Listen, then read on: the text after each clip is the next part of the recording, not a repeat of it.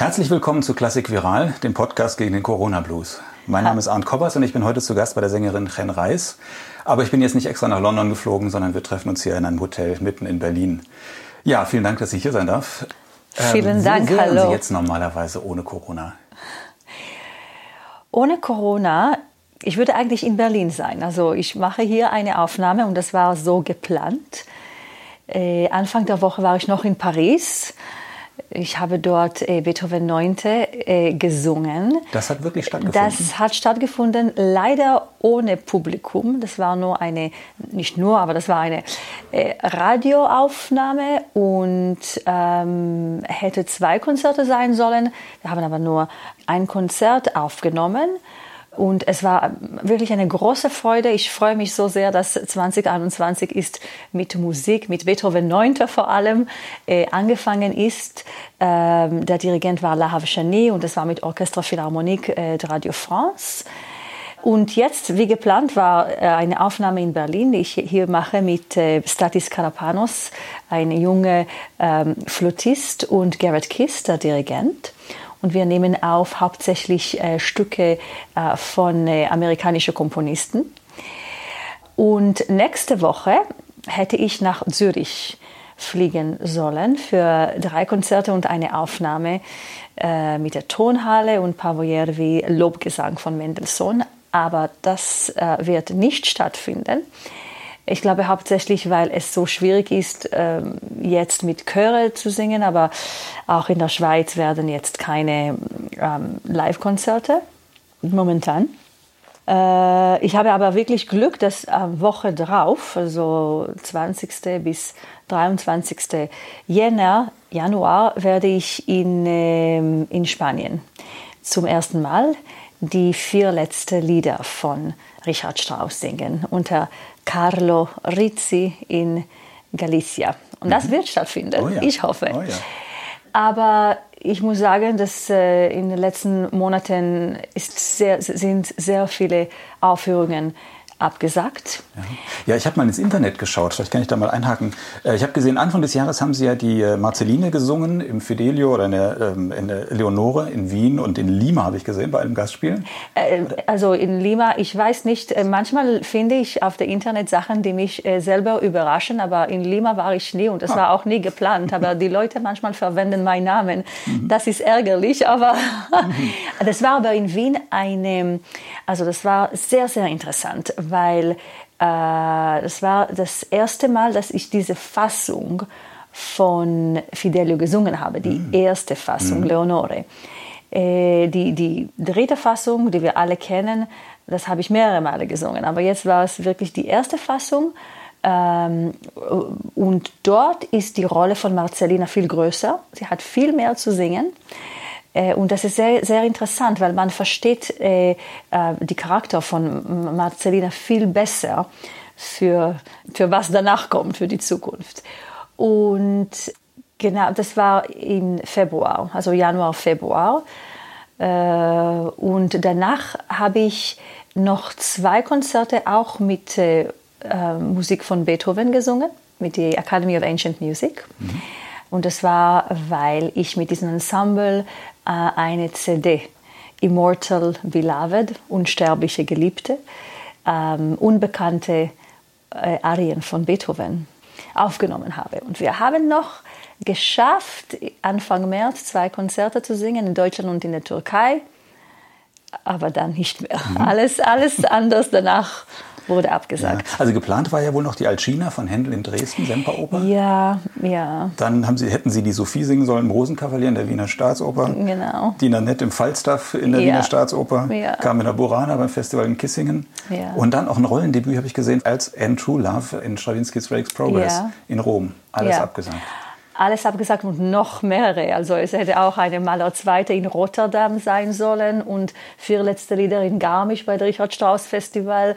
Und ich kann mich nicht mehr erinnern, also in, in Italien auch äh, Kammermusikprogramm in Siena und also in Israel viele Konzerte mit der Israel Chamber Orchestra. Also wirklich ähm, waren sehr, sehr viele. In, in Prag auch ähm, Mahler Vierte wirklich sehr, sehr viele Aufführungen sind, äh, sind leider ausgefallen.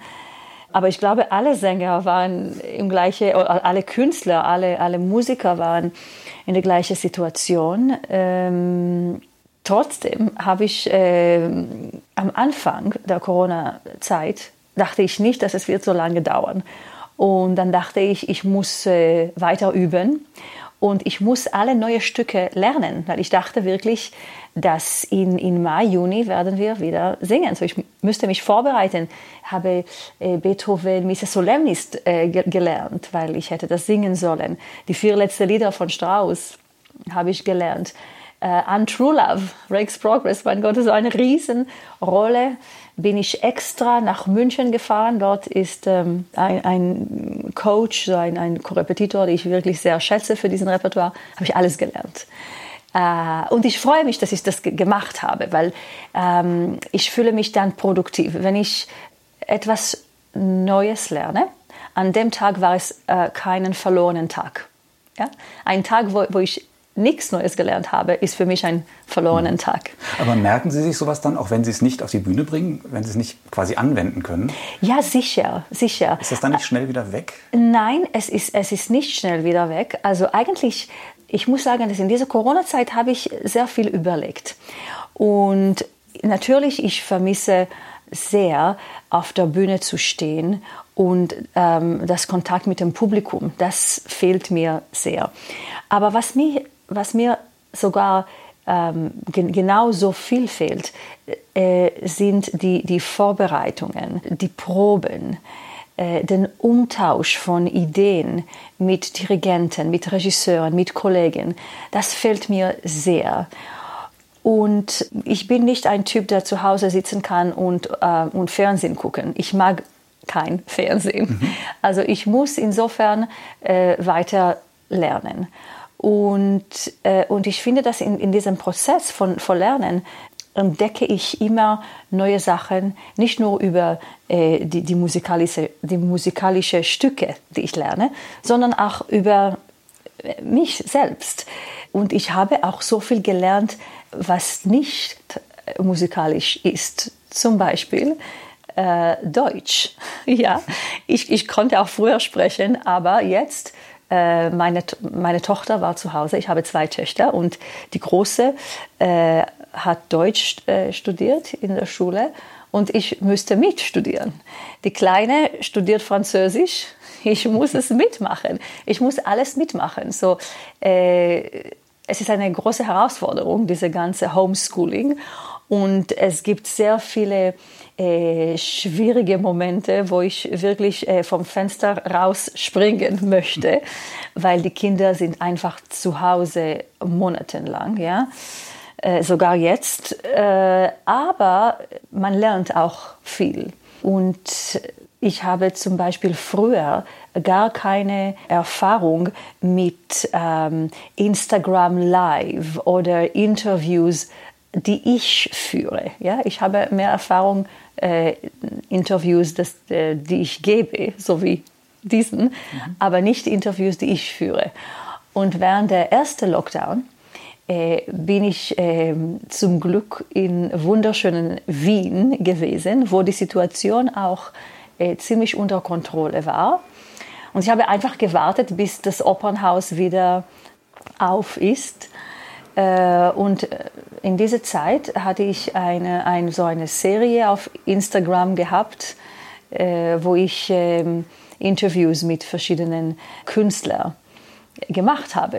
Und dann habe ich gelernt, auch die technische Seite von Sachen, was sehr interessant ist. Ja? So, diese, diese Corona-Zeit habe ich zum Beispiel ähm, viel mehr Yoga gemacht oder Pilates mhm. online mhm. mit so in einer Gruppe. Aber trotzdem, ich hatte plötzlich Zeit, das, das zu tun. Ich war viel mehr in der Natur. Es war äh, möglich, in, in Österreich rauszufahren und ein bisschen im, im Wald, ähm, habe meditiert was, was ich normalerweise keine Zeit dafür habe. Aber jetzt habe ich wirklich viel mehr Zeit gehabt. So mhm. insofern war es interessant. Mhm.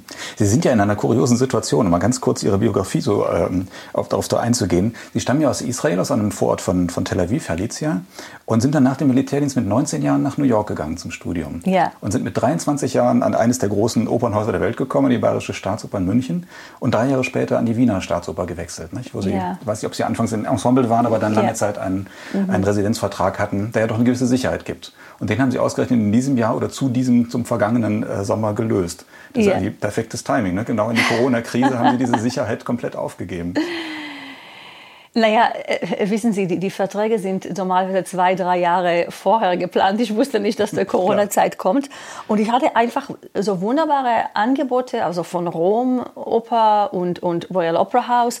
Äh, und also die Saison war irgendwie also sehr schön. Und ich bin... Ähm, ich, ich, habe zwei Kinder, Mann, die sind Engländer und eigentlich der Grund, warum wir zurück nach England umgezogen sind, war Brexit, mhm. äh, weil ich eine europäische äh, Staatsbürgerschaft habe, aber nicht äh, englische Residency und der, der Legal Advice, das wir bekommen haben, dass ich soll in England vor Ende des Jahres 2020 mich anmelden. Mhm. Und das haben wir so geplant und so gemacht. Und wissen Sie, es ist, ähm, also ich bin Sängerin und, und Musik ist, ist mein Leben, aber ich habe auch andere Seiten und es gibt auch andere Menschen in der Familie. So die Kinder müssen zur Schule und, äh, und mein Mann hat seine Arbeit und wir sind nach London umgezogen. Ja, es ist nicht äh, ideale Zeit. Ähm, und ich muss sagen, dass, dass ich hatte noch äh, Glück gehabt, dass in Rom Rex Progress ha hat nicht stattgefunden, aber ich war dort für eine andere Produktion, für Zaide von Mozart. Auch eine Entdeckung, eine Oper, die ich früher nicht gekannt habe, nur die, die, die Arie, Ruhe sanft, aber dank Corona habe ich jetzt Zaide gesungen, eine wunderbare äh, Rolle. Und, äh, und in Covent Garden, Ariodante wurde abgesagt, die, die mit Inszenierung, also sechs Vorstellungen, aber wir hatten doch eine Vorstellung äh, Streaming. Äh, und das war wunderbar. Und äh, ja, also jetzt wohne ich in London, aber eigentlich, zweite Lockdown war in London, schwierig. Äh, aber und bei der dritten Lockdown, was jetzt stattfindet, habe ich meinem Mann gesagt, also ich gehe nicht zurück nach London. Die Kinder müssen nicht in der Schule, sie lernen sowieso online. Äh, und wir waren äh, in Dubai für Weihnachten. Da kam diese Meldung, dass es eine neue Virus jetzt gibt, nicht neue Virus, sondern eine Mutation des mhm. Viruses in London. Und dann haben wir entschlossen, okay, wir bleiben in Dubai jetzt bis Ende Februar. Äh, und die Kinder werden dort studieren und ich werde nach Europa fliegen, immer wenn ich Vorstellungen habe. Und ich finde es eine sehr gute Idee. Also wenigstens äh, kann ich die Sonne genießen, wenn ich da bin.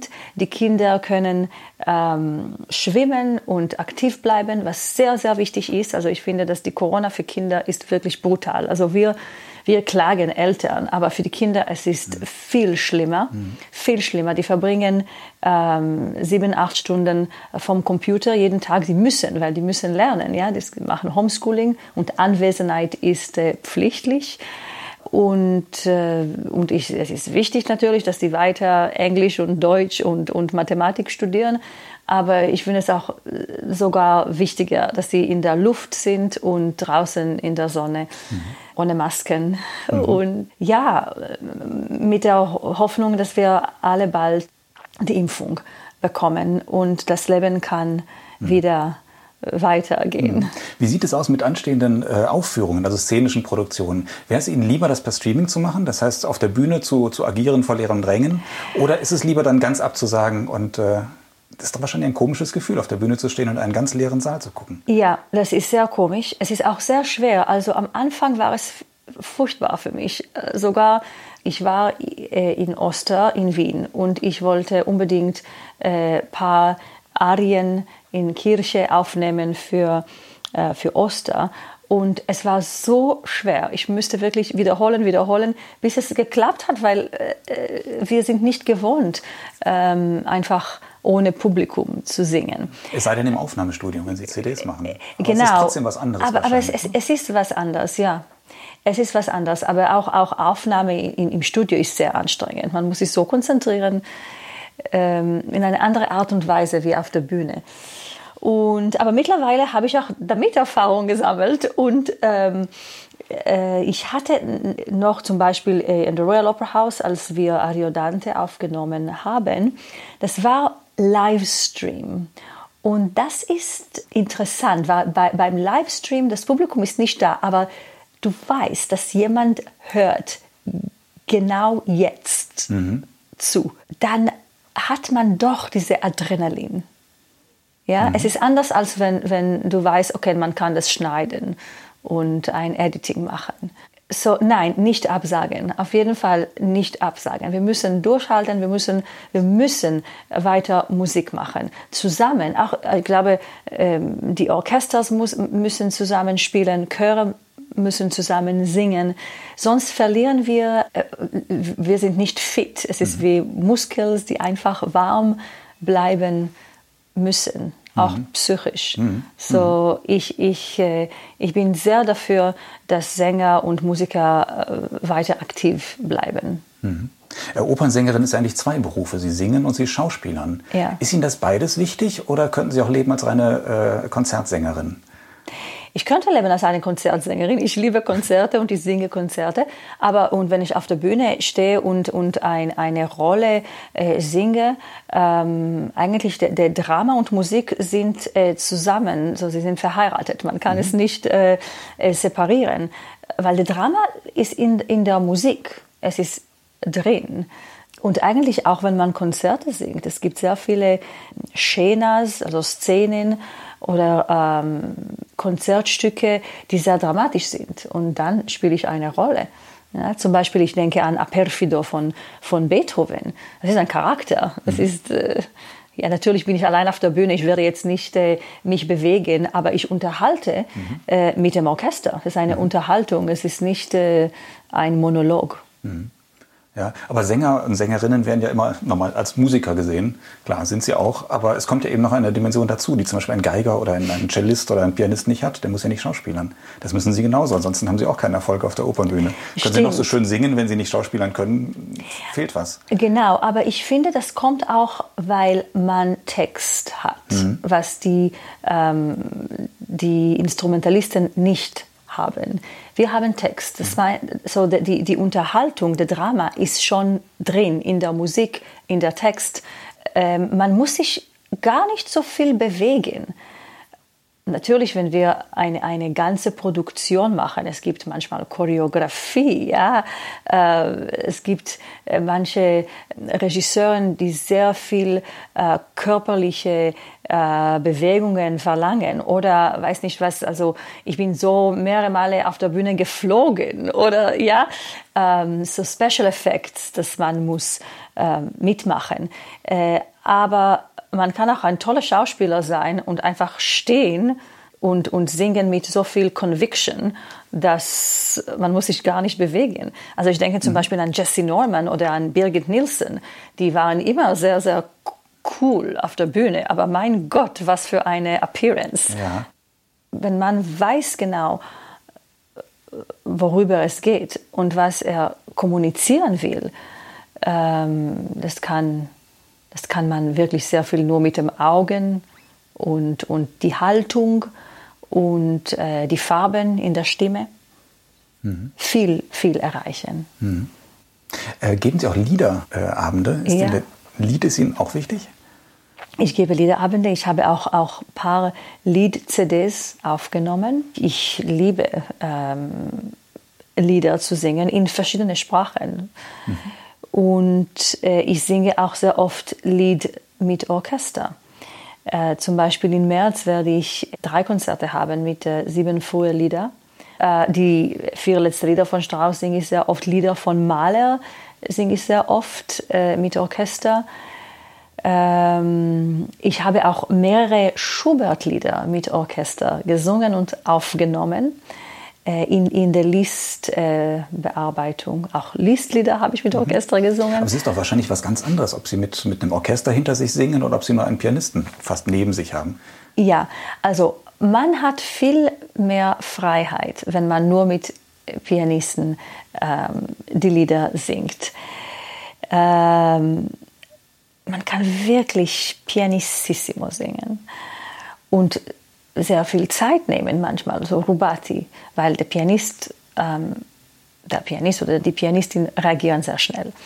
Ein Orchester reagiert nicht so schnell, aber äh, wenn, wenn die Sängerin ein Glück hat und einen sehr guten Dirigent dabei hat, dann man, und Proben vor allem, wenn wir Zeit haben zu proben, dann kann man auch mit, äh, mit Orchester äh, Lieder äh, verzaubern.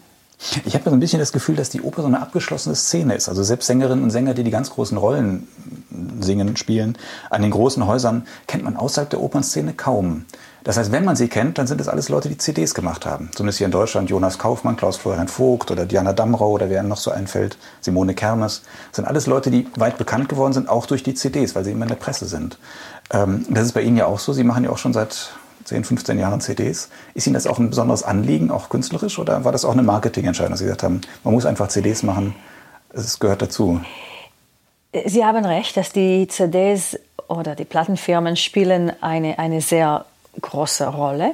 Als ich mh, mm, die erste CDs gemacht habe, war es mir, habe ich es nicht äh, gemacht äh, als ein Marketing-Tool, sondern weil ich einfach äh, diese Projekte äh, besonders aufgenommen wollte. Und, und es ist immer eine große, wie sagt man, also ein, eine CD zu machen ist eine große Abenteuer sozusagen. Mhm. Ähm, man braucht viel Zeit Vorbereitung. Im, Im Studio es ist wirklich anstrengend, also mehrere Stunden am Tag zu singen, fokussieren, sehr konzentrieren. Dann kommt Editing. Ähm, dann kommt äh, ähm, der, der Booklet, wie will man sich äh, präsentieren und dann der Marketing. So ja, es ist eine große und, und ähm, muss sagen, auch teure, ähm, weil manchmal müssen die, die Künstler die CDs mitfinanzieren.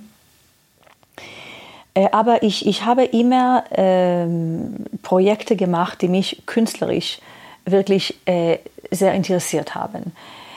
Natürlich war es mir auch ähm, bewusst, dass man die CDs ähm, als Marketing-Tool braucht und dass es äh, unterstützt die Karriere, äh, die Konzertkarriere, die Konzerte, die CDs unterstützen das. Also ich würde sagen, das Profil von einer Sängerin. Äh, aber das war nicht der Grund, warum ich die CDs gemacht habe. Und ich habe auch ähm, nicht jedes Jahr eine CD rausgebracht. Also ich habe die, die, die Projekte sehr, ich war sehr wählerisch und ich habe immer gewartet, bis, bis ein Projekt Sinn gemacht hat. Habe, ich habe nie äh, einfach eine Arien-Album aufgenommen mit den besten Stücken, die ich äh, einfach singen kann. Das mhm. habe ich nicht gemacht. Es war immer, jede CD hatte ein rote Fade.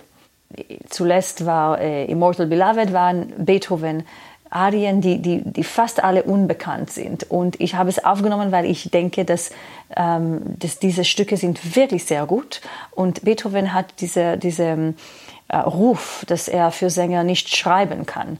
Und ich wollte mit dieser CD zeigen, dass es stimmt nicht. Und, und er, äh, er konnte doch für, für Stimmen schreiben und sogar sehr gut. Mhm. mhm. Ähm, natürlich anders als Mozart, anders als, als die, die, die anderen Komponisten seiner Zeit, aber diese Stücke gehören zum, zum Repertoire. Mhm. Äh, vor kurzem habe ich auch eine, eine andere CD, Voices, äh, rausgebracht, auch mit, mit Beethoven und Mozart-Konzertarie. Und das, das hat früher Le Rossignol et la Rose, äh, meine Lied-CD mit äh, äh, Charles Spencer. Alle Lieder waren von Rosen und Nachtigallen, also die, die zwei großen Symbolen der Liebe. Mhm. In alle Kulturen, nicht, nicht, nicht nur in der deutschen Kultur oder in der deutschen Sprache, sondern italienisch, russisch, also wirklich, das ist, und alle Epochen. Die Rose und die Nachtigall waren immer die wichtigen poetische Symbole mhm. der Liebe.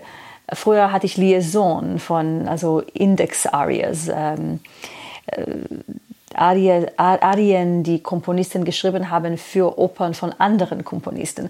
So es gab immer eine Idee hinter jeder CD.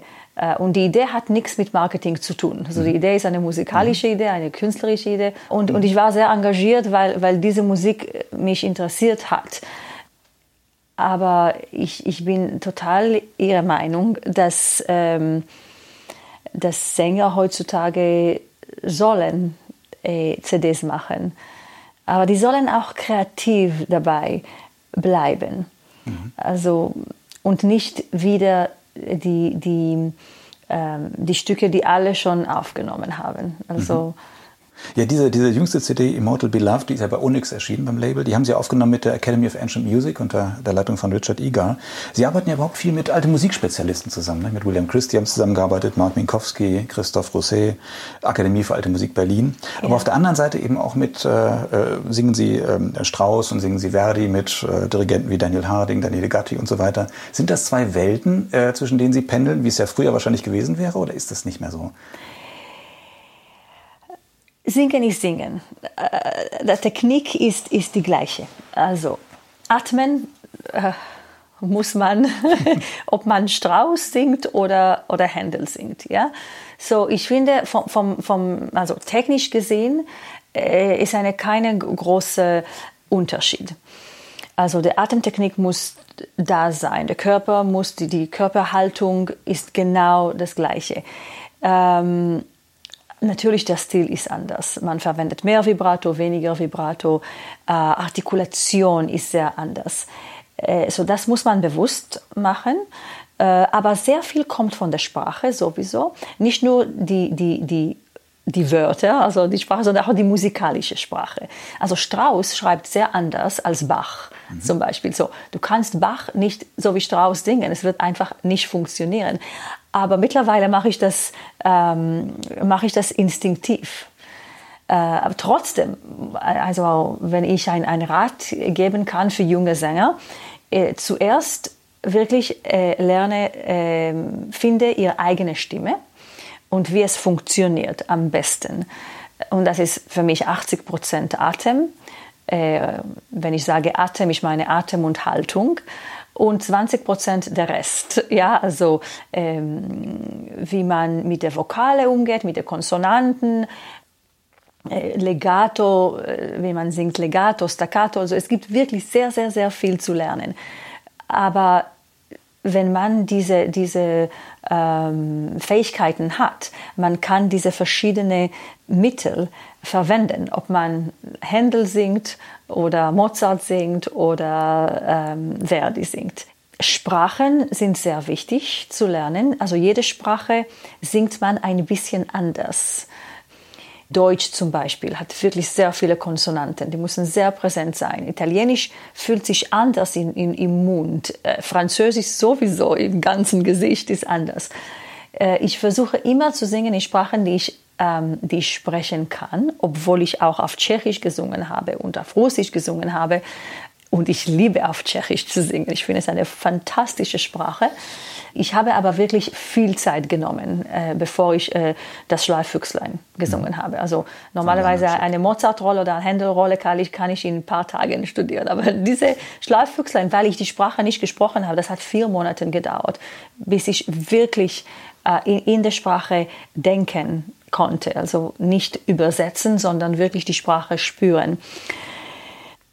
Und die Koordination ist anders. Wenn man äh, Koloraturen, also Mozart-Koloraturen oder Händel-Koloraturen oder Bach-Koloraturen singt, ähm, dann die Ko Koordination, man muss viel mehr, viel schneller denken, viel schneller reagieren. Der Körper muss viel schneller sich entspannen und verspannen, als wenn man eine große Bogen singt, wie einen Strauß oder Maler oder Verdi. Mhm.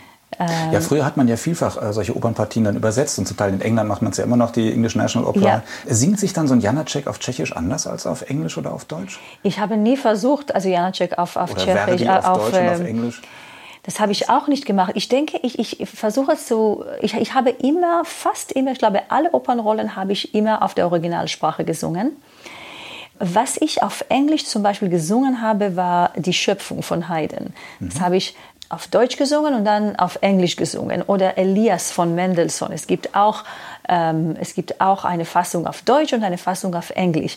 Ich muss aber sagen, dass, dass bei der Schöpfung und bei der Elias, wenn man das in England singt oder in Amerika, ich finde, es macht fast mehr Sinn, das auf der, auf der ähm, Ortsprache mhm. zu singen, dann das Publikum versteht das viel, viel, viel besser. Und es ist so wichtig, ähm, das Text bei, diese, bei Elias und bei Schöpfung besonders. Und die Übersetzungen waren ganz gut. So, das hat mhm. mich nicht gestört. Das hat mich wirklich nicht gestört. Einmal habe ich zum Beispiel Messias auf Deutsch gesungen. Das ist normalerweise auf, also original auf Englisch geschrieben und ich habe ich das auf Deutsch gesungen. Das war ein bisschen komisch. Mhm. Aber vielleicht war die Übersetzung einfach nicht so gut. Mhm. Äh, ich, ich finde es, es wenn, wenn die Übersetzung gut ist, warum nicht eine Oper auch in, in, in der Ortssprache zu singen. Und nochmal auf diese äh, Frage von mir vorhin zurückzukommen. Ist das ein anderes Arbeiten, wenn Sie hier mit der, mit der Academy of Ancient Music oder der Akademie für Alte Musik Berlin arbeiten, mit diesen Freiberuflerorchestern und den Fach, Fachleuten für Ihr Gebiet? Ist das ein anderes Arbeiten als zum Beispiel an der Wiener Staatsoper, diesem Riesentanker, ja. Äh, wo jeden Tag was anderes läuft, wo die Musiker alles können und eigentlich nirgendwo auch Zeit haben, richtig in die Tiefe zu gehen, wie es vielleicht die Spezialisten machen? Ähm auch, auch in Wien, ich muss sagen, äh, okay, manche Stücke äh, geht man auf der Bühne und singt ohne Proben. Das mhm. passiert auch. Obwohl ich muss sagen, dass auch in Wien habe ich zum Beispiel Rosenkavalier erlebt, äh, auf der Bühne oder im Publikum, ohne Probe und das klang wunderbar, also, weil das Orchester einfach diesen Klang hat. So, äh, es gibt manche Stücke, wo, wo also die, sind, die Wiener sind wirklich die Besten für solche Stücke. Ja? Das heißt nicht, dass das, wenn man äh, Rosenkavalier oder Wagner-Oper ohne, ohne Proben ähm, auf der Bühne präsentiert, dass es nicht gut ist. Also es gibt manche Musiker, die es einfach machen können, auch ohne Proben. Aber ich bin Ihrer Meinung, dass Proben sind wichtig und ich genieße auch die Proben, weil, so wie ich das am, am Anfang unserer Gespräche gesagt habe, die, die, die Entwicklungsprozess, also meine, meine künstlerische Entwicklung, äh, passiert in den Proben, nicht wenn man auf der mhm. Bühne ist vom Publikum. Dann ist man, dann ist man in eine andere Mode.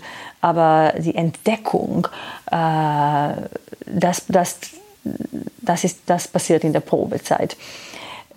Es gibt halt einen großen Unterschied, zum Beispiel, weil ähm, auf der Bühne und nicht nur in Wien, also in jedem Opernhaus, ähm, wir sind nicht so nah am Orchester. Also wir stehen ziemlich weit weg auf mhm. der Bühne.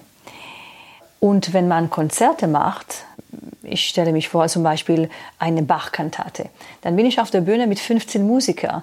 So natürlich sind wir so kompakt und die Beziehung ist so intim. Und ähm, das ist fast wie Kammermusik. Das ist sehr anders, als wenn man äh, an der Wiener Staatsoper singt äh, und im Publikum sind 2300 Menschen, äh, im Orchestergraben sind 80 äh, Musiker und auf der Bühne ist Chor. Es ist anders, eine andere Unterhaltung. Äh, und, und sehr oft muss man, äh, sagen wir so, zwischen Mezzoforte und Fortissimo singen. Und wenn, wenn ich äh, zum Beispiel mit Academy of Ancient Music singe, dann kann ich zwischen äh, Pianissimo und Fortissimo singen. Das ist eine andere äh, Erlebnis. Ähm, und ja, wir haben mehr Proben, das, das stimmt. Man kann mehr Farben vielleicht reinbringen. Aber die Stücke sind auch anders. Ja, man muss auch also die, die, Artikulation ist sehr anders beim, beim Händel, beim Bach. Mhm. Was interessant ist, zum Beispiel Mozart mit äh, äh, modernen Instrumenten zu singen, auf moderne Instrumente oder Barockinstrumente. Auch die Stimmung ist anders. Ja, mhm. das, macht, das spielt eine große Rolle. Mhm. Eine große Rolle. Äh, und Ariodante habe ich mit Christoph Rosset oder mit William Christie gesungen. Das war auf 415 die Stimmung. Und vor kurzem in, äh, in London, in der Royal Opera House, äh, mit modernen Instrumenten gesungen, auf 440. So, das ist halbe Ton äh, Unterschied. Das merkt man schon, also im Kehlkopf. Mhm. Aber trotzdem, äh, auch wenn man das mit modernen Instrumenten singt, Händel, ich glaube, ich bin davon überzeugt, dass man muss die Leichtigkeit dabei haben und, äh, und nicht so viel Vibrato und äh, ähm, also die, die Emotionen sind, sind immer da, egal ob man mit Barockinstrumente singt oder mit modernen Instrumenten. Aber ich finde, dass wenn man Barockstücke mit modernen Instrumenten singt, Bach oder was auch immer, es muss schlicht bleiben, äh, ohne Manierism, mhm. natürlich ohne Portamenti. Ähm ja. Macht beides Freude oder würden Sie sagen, die Musik ist eben für die alten Instrumente geschrieben und das hört man und deshalb sollte man Bach und Händel auf alten Instrumenten spielen? wenn man das gut macht, kann man auch sehr, sehr äh, erfolgreich mit modernen Instrumenten machen. Auch Bach. Weil die, die Musik von Bach auch ist, ist, ist so dramatisch.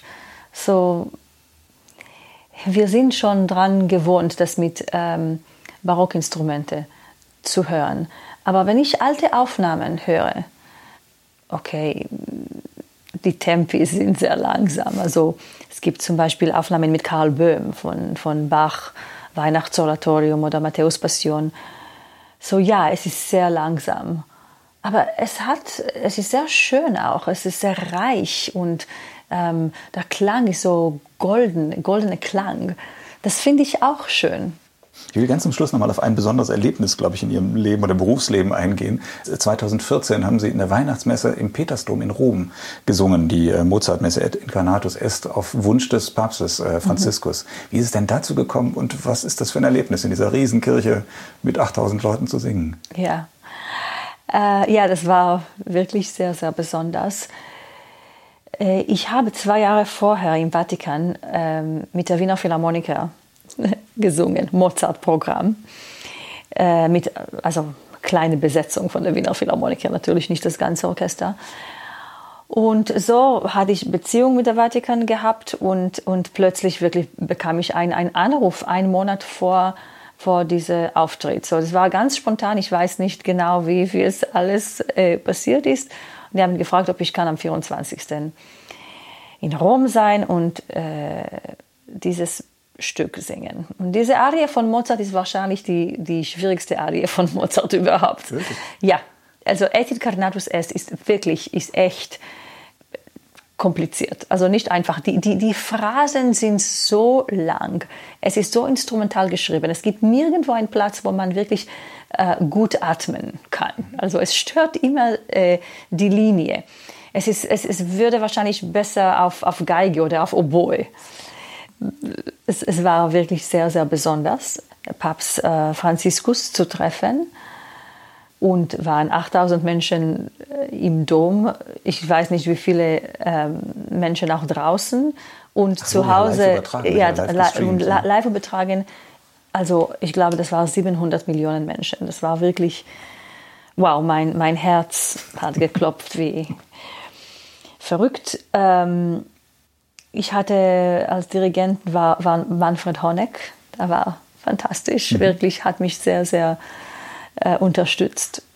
Und äh, wir haben das mit modernen Instrumenten gemacht, also nicht mit äh, äh, Barockinstrumenten.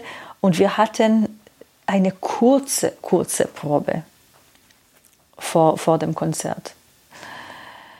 Äh, und ich, ich saß da während der Messe und dann plötzlich muss ich stehen und diese Arie singen.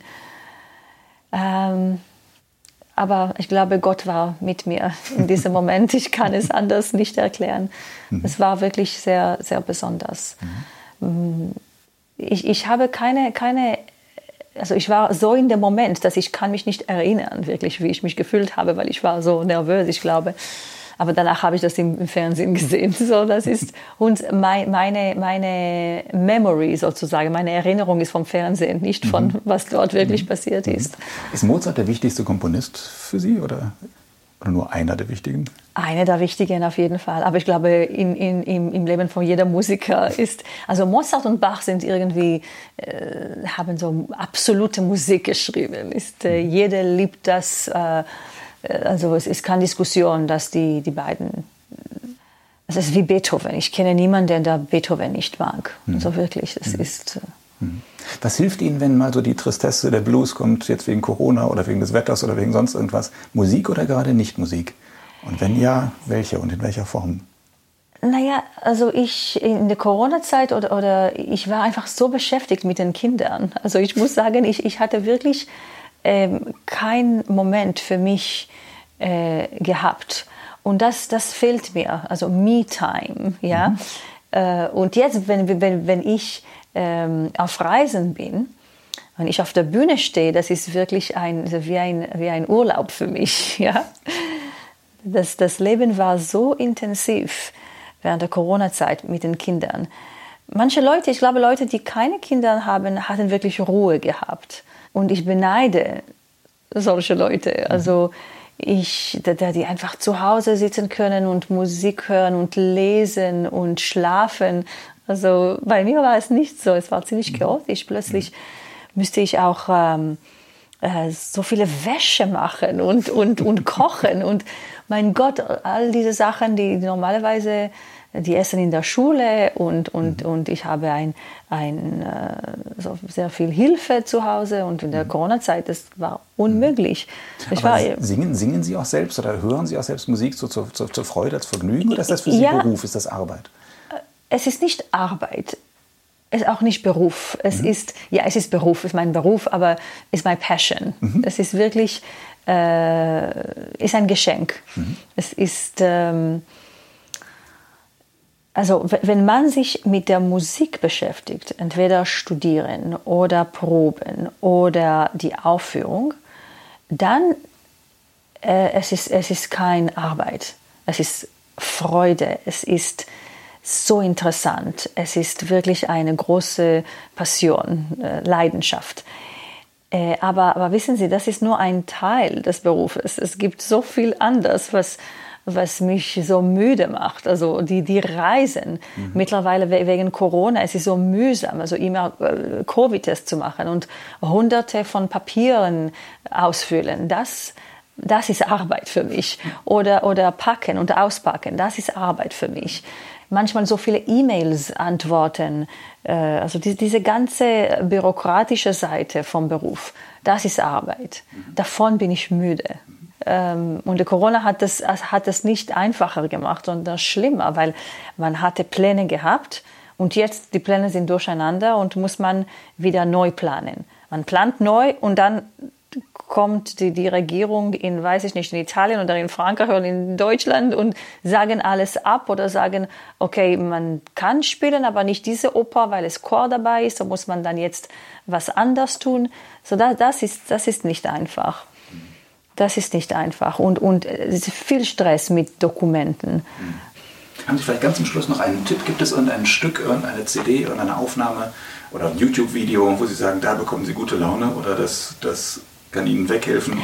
Also was mir immer hilft, gute Laune, ist, wenn ich Rossini höre. Wenn ich schlecht gelaunt bin, irgendwie, weil ich gestresst bin oder die Kinder haben mich kaputt gemacht oder was auch immer, Rossini. Für mich ist es wie äh, Sonnenschein ähm, wenn ich mich beruhigen möchte, äh, sehr oft höre ich äh, Klaviermusik, also nicht, ähm, nicht Sänger. ja. Ich weiß nicht warum, aber Klaviermusik immer.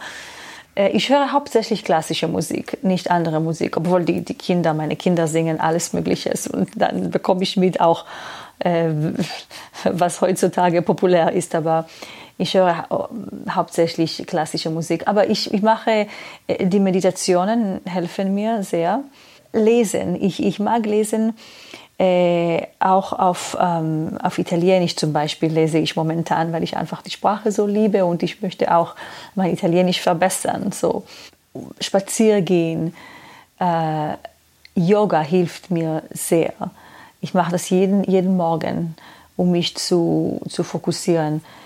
Ähm, aber ich, ich, muss sagen, dass während der Corona-Zeit, ich war auch manchmal, hm, traurig ist vielleicht nicht das Wort, aber äh, mir tat es leid, dass äh, manche Projekte, die ich wirklich äh, darauf gefreut habe, ähm, wurden abgesagt.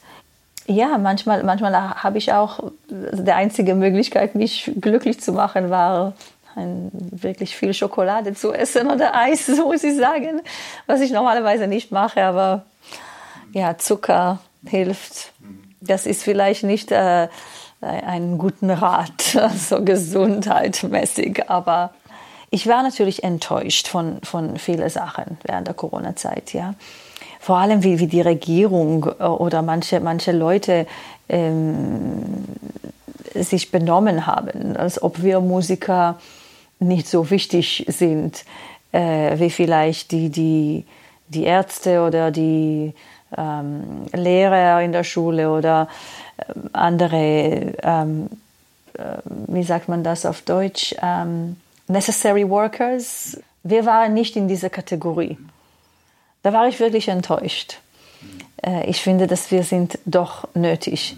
Wir machen das. Systemrelevante Berufe. Äh, genau, System, systemrelevante Berufe. Ich finde, wir, wir sind wirklich, wir, wir sind so relevant. Also wir, wir sind ein Teil der äh, ähm, Identität von verschiedenen Ländern, ja.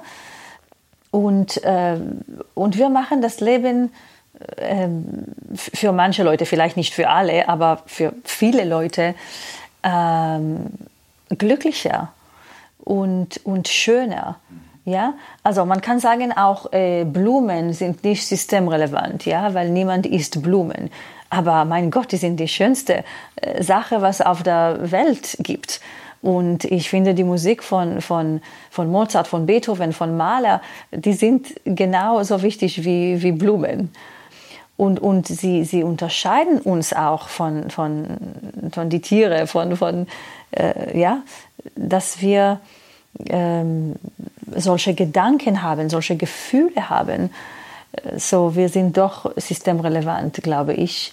Und wir werden noch viel relevanter sein am Ende äh, dieser diese Crisis. Ich glaube, dass mehrere Leute äh, sehnen sich nach Konzerten wieder und, und wollen äh, ins Theater gehen. Äh, und ich glaube, dass im, im Herbst wird eine große Renaissance sein. Und Freuen wir uns darauf. Ja. Vielen Dank für das Gespräch, Ren Reis. Danke. Und Ihnen vielen Dank fürs Zuhören.